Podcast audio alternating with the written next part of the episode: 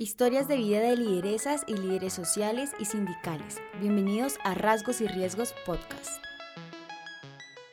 Conoceremos el ADN y las experiencias de vida de las y los líderes sociales y sindicales del país a través de sus relatos. En nuestro podcast encontrarán inclusión y variedad en la multiplicidad de historias de vida contadas por quienes luchan en pro de su comunidad y de nuestro país.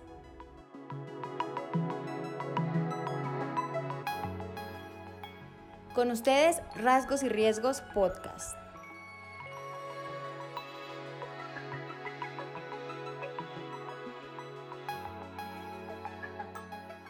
Ubicado en el nororiente del departamento del Cauca, en resguardo de Guambía, municipio de Silvia, Cauca, se encuentra el pueblo indígena Misac. Mi casa eh, en el territorio eh, pues está cerca a las montañas, a los páramos, de mi casa de niñez.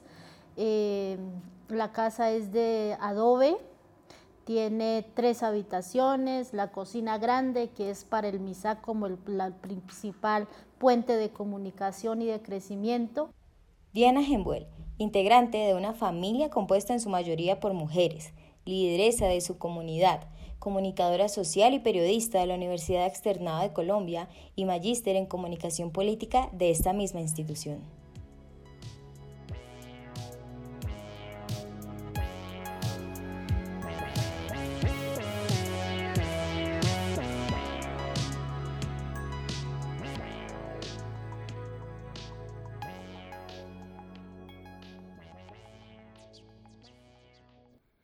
En el territorio, al lado de cada casa están las huertas. Por el clima, que es frío, lo que más se cosechan son hortalizas y verduras que luego se llevan a la cocina y al fogón.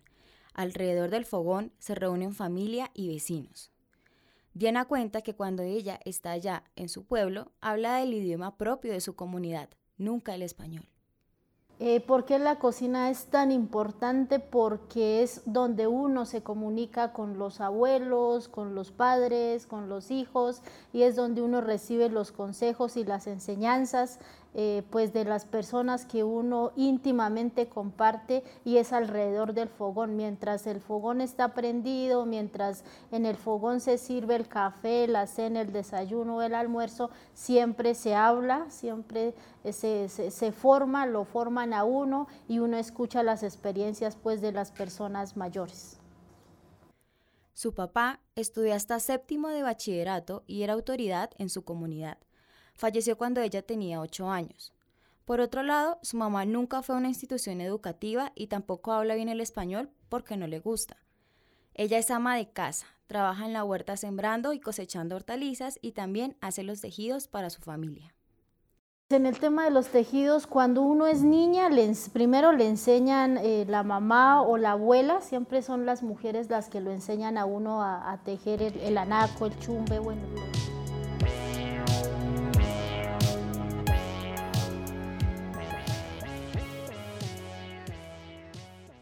Eh, y también a través de los sueños. Eh, mi experiencia fue que yo aprendí a tejer a través de los sueños. En los sueños a uno le, le enseñan cómo tejer, qué colores poner, eh, cómo hacer el tejido y te refuerza pues físicamente, digamos, me, me reforzó mi mamá en, en, apoyar a hacer el anaco en telares y cada familia pues tiene la enseñanza de, de la madre, de la abuela o de la mamá o de la tía que ya ha tenido experiencia en los tejidos. Cada pueblo indígena tiene su cosmovisión, así como nosotros tenemos una mamá y un papá, a ellos les dicen que son hijos del agua, la palabra y los sueños, porque están cerca a los páramos y tienen sus sitios sagrados allí y es a través de los sueños que los protegen, les enseñan y relacionan el cómo caminar, cómo andar en su vida. El sueño es muy importante para proteger y para protegernos.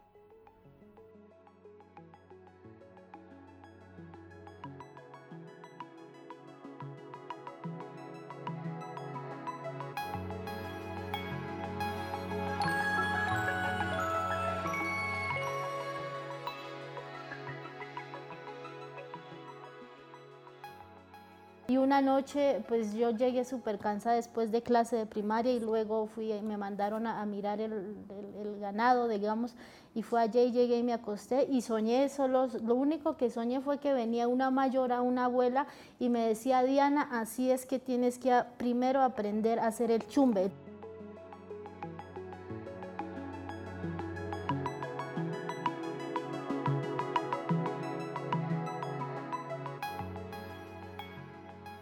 El chumbe o persi en su idioma propio representa una parte de la enseñanza y experiencia que las mujeres tienen desde que son niñas hasta ser señoritas.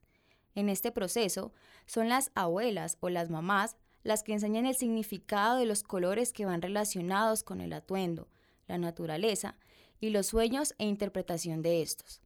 El chumbe se pone en la cintura y es el sostenedor de la falda o el anaco y simboliza la experiencia del pasar de ser niña a mujer. Entonces me empezaba a, enseñar paso a paso, así como si yo estuviera hablando con una persona físicamente, pero era a través del sueño.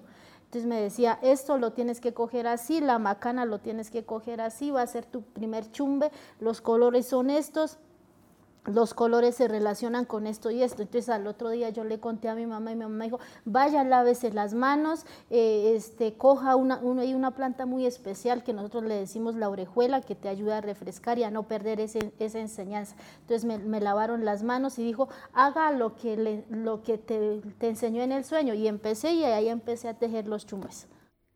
La orejuela o pinchicaru es una planta que para los misak significa el equilibrio que se debe tener con el cuerpo y lo que los sueños dicen. Cuando alguien de la comunidad tiene sueños malos, se lavan las manos con esta hoja y se la sacan hacia el lado izquierdo para alejar lo malo.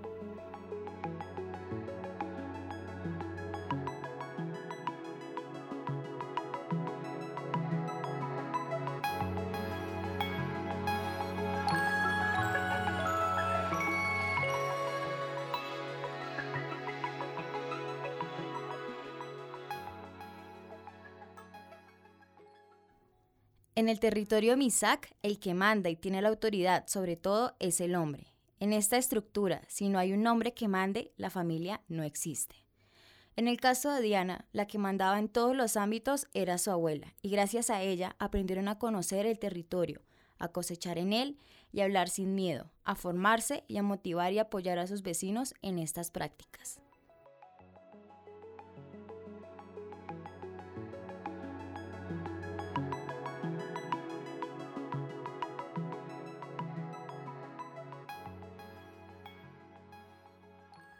Diana fue mamá a los 19 años. Para su familia no fue fácil recibir la noticia. Y a diferencia de lo que su cultura establece, ella no se fue a vivir con el papá de su hijo, sino que por el contrario, por sugerencia de su abuela, fue él quien vivió con ellas. En mi familia, eh, como dije, somos niñas y en mi familia cuando se dieron cuenta de que yo me embaracé les dio muy duro eh, porque querían que pues no me embarazara a, cierta edad. Yo quedé en embarazo a los 18 años, a los 19 tuve a mi niño. Eh, fue una experiencia difícil porque en mi familia no aceptaban de que yo estuviera en embarazo, pero al, final lo, lo aceptaron y, y, normalmente cuando uno queda en embarazo, obligatoriamente tiene que ir a vivir con el papá de los niños. O sea, no, allá no es que uno como mujer traiga al, muchacho, ¿no? sino tiene que ir a, vivir con el muchacho. Eh, pero en mi caso fue todo lo contrario, mi abuela decía que pues nunca me quería ver sufrir eh, y que era preferible que el muchacho llegara a la casa. Entonces él empezó a convivir con nosotros, eh, aprendió muchas cosas de lo cual yo creo que ahora lo sigue aprendiendo. A pesar de que Diana tenía a su pareja viviendo en la misma casa, no recibió apoyo de esta durante la crianza ni cuando tuvo que estar constantemente en el hospital con su bebé durante los tres primeros años a causa de la neumonía. Diana nos cuenta que ella planificaba con el DIU, pero su cuerpo empezó a rechazarlo, así que después de la remoción de este, ella quedó nuevamente en embarazo. Esta vez fue una niña.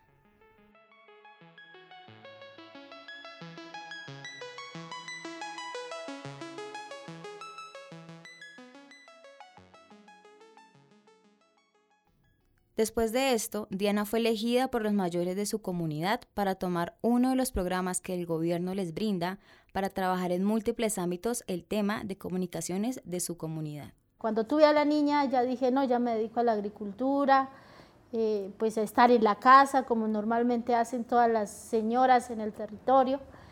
Eh, y empecé comunicaciones, estuve dos años coordinando el tema de comunicaciones, 2010-2011 en el 2012 la comunidad me elige como autoridad dentro del territorio.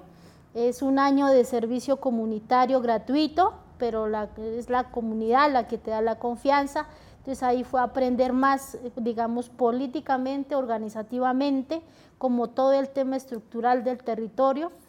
Eh, y finalizando año, eso fue en el mes de noviembre, la Universidad eh, del Externado eh, tiene eh, un programa que se llama Programa de Interacciones Multiculturales, eh, que es el, el, espacio donde ofrecen becas a diferentes pueblos indígenas y dentro de ese programa hacían viajes interculturales. Viajes interculturales era pues conocer una parte de los territorios de los estudiantes y fue el primer viaje intercultural que era la zona andina y llegaron al territorio. En ese tiempo era el coordinador Miguel Rocha, eh, y yo era autoridad y, el gobernador, digamos, me dice que reciba a los estudiantes porque ellos querían conocer, recorrer el territorio, estuvieron una semana.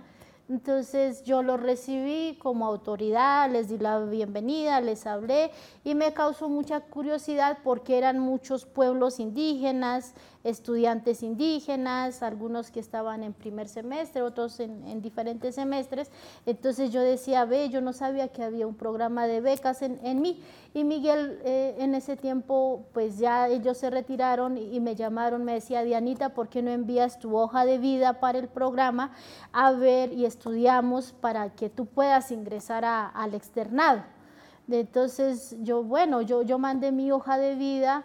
Eh, en noviembre y en, enero yo ya entregué el cargo como autoridad.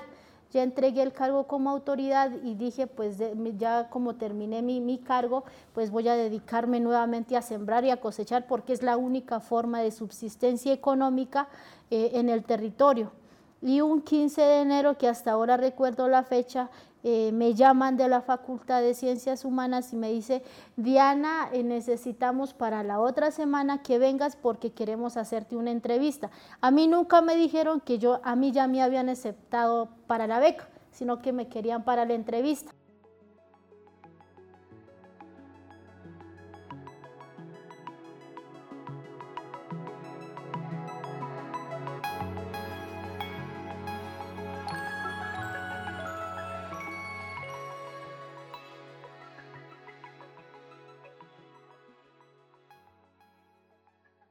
Su mamá fue la primera que se interpuso porque no compartía el hecho de dejar a sus hijos y a su compañero, además de que económicamente no contaban con los recursos para vivir en la ciudad.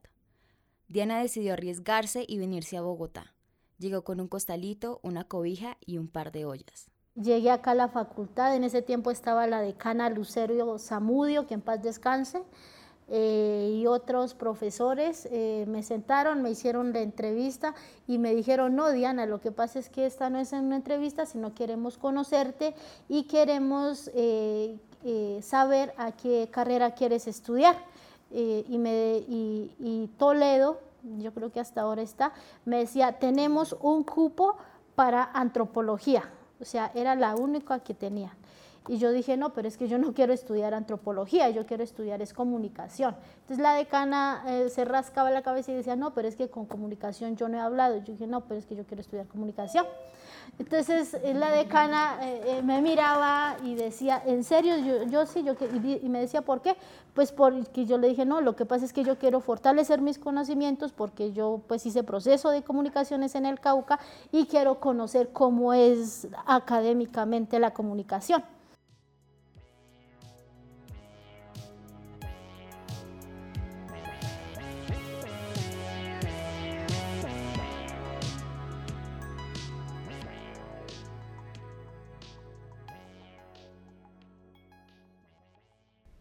Finalmente, le consiguieron un cupo en la Facultad de Comunicación En su primer día, cuando entró al salón, todos la miraron porque creían que era la docente.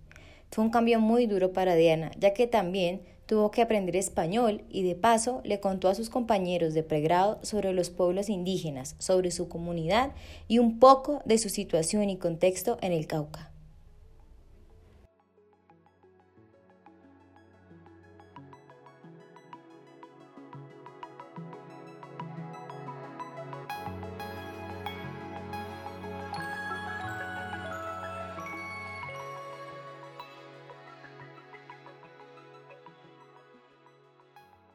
En Colombia son cinco organizaciones indígenas, dentro de ellos está la ONIC, que es como la más fuerte, digamos, la Organización Nacional Indígena de Colombia. Y ahí fue cuando yo estaba en segundo semestre, me llamaron para ser parte de un, de un proyecto que es hacer, estudiar el plan de comunicaciones del movimiento indígena entonces, llegar una mujer indígena en el tema de comunicaciones fue muy fuerte, porque la mayoría, así en el territorio como en organizaciones, solo son los hombres los que están a cargo de todos los programas, de todo lo que se diseña, de todo lo que se investiga. Entonces, ah, fue muy fuerte, porque habían mayores que hasta ahora los respeto, pero el tema del machismo y el pensamiento es eh, rotundamente fuerte. Eh, fue de impacto eh, y ahora eh, es una relación de confianza privilegiada, digámoslo así, ya muchos me, conocen, unos me dicen Diana, otros me dicen Dianita, otros me dicen Diana Misag por el pueblo, otros me dicen Mama Diana, pues mama porque pues fui autoridad en el territorio, entonces el término mama es como la, digamos, el decir el doctor o doctora, como los procesos que uno ha tenido, entonces e, es una relación muy bonita con todas las organizaciones indígenas eh, y también con los, fuimos estudiantes en ese tiempo pues, de, universidad acá en la academia.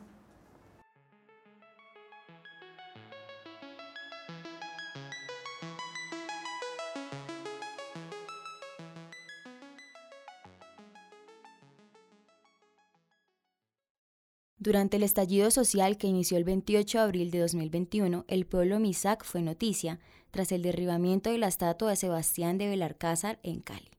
El argumento fue válido para muchos, ya que éste no hizo algo distinto de los que colonizaron, esclavizaron y se apropiaron de terrenos sagrados para los indígenas de la región muchos, eh, como dije eh, hace ratico, hemos sido desconocidos, eh, hemos sido salvajes, hemos sido, seguimos siendo minorías, seguimos siendo pueblos sin dueños, ¿sí? seguimos resistiendo, seguimos oprimidos, nos han subido hacia las montañas y a pesar de eso hemos seguido existiendo y la juventud eh, empezó a, buscar y a recolectar información de documentos de cuál era la real historia del departamento del Cauca desde la identidad. Y encontraron de que todo el departamento del Cauca y parte de Cali es territorio ancestral indígena. Entonces, frente a eso, se hicieron muchos debates internos, muchos análisis de cómo dar a conocer a Colombia y al mundo de, que los pueblos indígenas seguimos existiendo. Entonces, eh, cuando se, tomó la, se había pensado muchas vías de acción, digamos, muchas movilizaciones. Normalmente allá es conocido el taponamiento de la vía panamericana, ¿sí? Eh, pero entonces decíamos, vamos a seguir tapando la vía, pero ¿qué? Aquí llegan los ministros, hacen acuerdos y esos acuerdos nunca se cumplen hagamos algo diferente. Entonces los mayores empezaron a hablar de, la, pirámide, el, espacio territorial, digamos, pubenense, eh, de, que todo ese espacio donde estaba la estatua de Belalcázar era un espacio ceremonial era un espacio de, nuestros mayores, del cacique Pubén, Yazguien, Petecú y todos esos caciques mayores, y que cuando llegó la colonización los invadieron, los discriminaron y todo eso. Entonces, que ¿por qué no hacer una acción frente a ese escenario? Eh, se hicieron tres intentos para tumbar la estatua, en el primero no pudieron, en el segundo tampoco pudieron, en el tercero logramos, eh, porque eh, fue primero pues el día de, los pueblos indígenas, se hizo una movilización normal, convocamos a medios, los medios cubriendo la movilización, entonces yo creo que todo el mundo decía, ellos se van a movilizar, dejemos movilizarlos y ya. Eh, llegamos la movilización, llegó el tema del COVID, eso estaba horrible allá en el Cauca, yo creo que a nivel nacional, eh, la gente cansada, los medios ya decían, bueno, vamos a cubrir los discursos y ya. Mientras tanto, había gente joven que había subido a la estatua eh, de, de donde está pero no con el atuendo, sino con traje deportivo, haciendo deporte. En la maleta cargaban los lazos, digamos, para jalar la estatua, eh, hacían un recorrido, digamos, geográficamente y pues había seguridad allá, pero todo el mundo, como vio que la gente estaba en ropa deportiva, dijeron, bueno, pues ellos están haciendo deporte. Cuando de un momento a otro empezaron a tirarlo, la, la gente, como dos, tres personas se subieron allá, como tomándose fotos, pues los policías normal, y cuando empezaron a tirar esos lazos grandes, la gente empezó con la música, flauta y tambor y los policías ahí, pero aquí que cuando empezaron a gritar en el idioma propio que preste esto, que haga fuerza con esto y que haga, yo estaba abajo y, y de un momento a otro esa estatua como que solo la habían puesto y la jalaron y cayó. Entonces los policías estaban ahí, pero no pudieron hacer nada porque ya toda la gente que estaba abajo había subido a, la estatua y ahí fue cuando ya empezamos a, difundir de que fue tumbado, no por tumbar la estatua, sino por el desconocimiento histórico que tiene el departamento del Cauca, porque allá lo conocen como la ciudad blanca de Popayán, el racismo es fuerte en Popayán, ¿sí? Entonces, eh, frente a esa realidad y a la reivindicación de la memoria histórica, yo creo que fue el, proceso que se realizó frente a la estatua. Y yo que sentí, yo sentí rabia, sentí dolor, pero también felicidad, porque era el despertar de las nuevas generaciones acompañado de, las, de nuestros mayores y también de las autoridades. Aunque actualmente el departamento del Cauca es uno de los tantos territorios considerado como zona roja en el país por conflictos entre grupos armados al margen de la ley, narcotráfico, trata de personas y cultivos ilícitos, sobre todo en municipios como Toribío, Tacuelló y Jambaló, lugares donde todos los días hay lideresas y líderes amenazados y asesinados, Tiana sigue representando en múltiples espacios a las comunidades indígenas y a su pueblo en pro de sus derechos y motivando y empoderando a las mujeres en su comunidad a través de su experiencia. Yo no me siento diferente, yo me siento como pues una mujer normal, pero muy sencilla y muy humilde y respeto mucho el pensamiento y la palabra de, las mujeres mayores y del territorio, pero siempre estoy chuzando a que hablen ellas, que no hable yo. Eh, y, también sí tengo el privilegio de, de ser la, una de las tantas mujeres que sale y se prepara desde la academia y, que no, no, ha dejado de, denunciar los maltratos físicos y psicológicos de los hombres, digo de los hombres porque mi mamá lo vivió, mi abuela lo vivió eh, y, y, también yo lo viví, ¿sí? Entonces es como enseñarles a hablar y que la juventud de ahora eh, se prepare. Entonces, eh, sí me lo han dicho personalmente, que soy una fortaleza y soy un abrir caminos para que las nuevas generaciones no se queden calladas, no se queden sumisas, sino que se preparen. Si no logran prepararse académicamente, que se preparen organizativa y políticamente dentro del territorio y a que se valoren y se hagan valorar desde la voz de la palabra y el liderazgo de la mujer. Estuvo con ustedes el equipo de Rasgos y Riesgos desde Bogotá.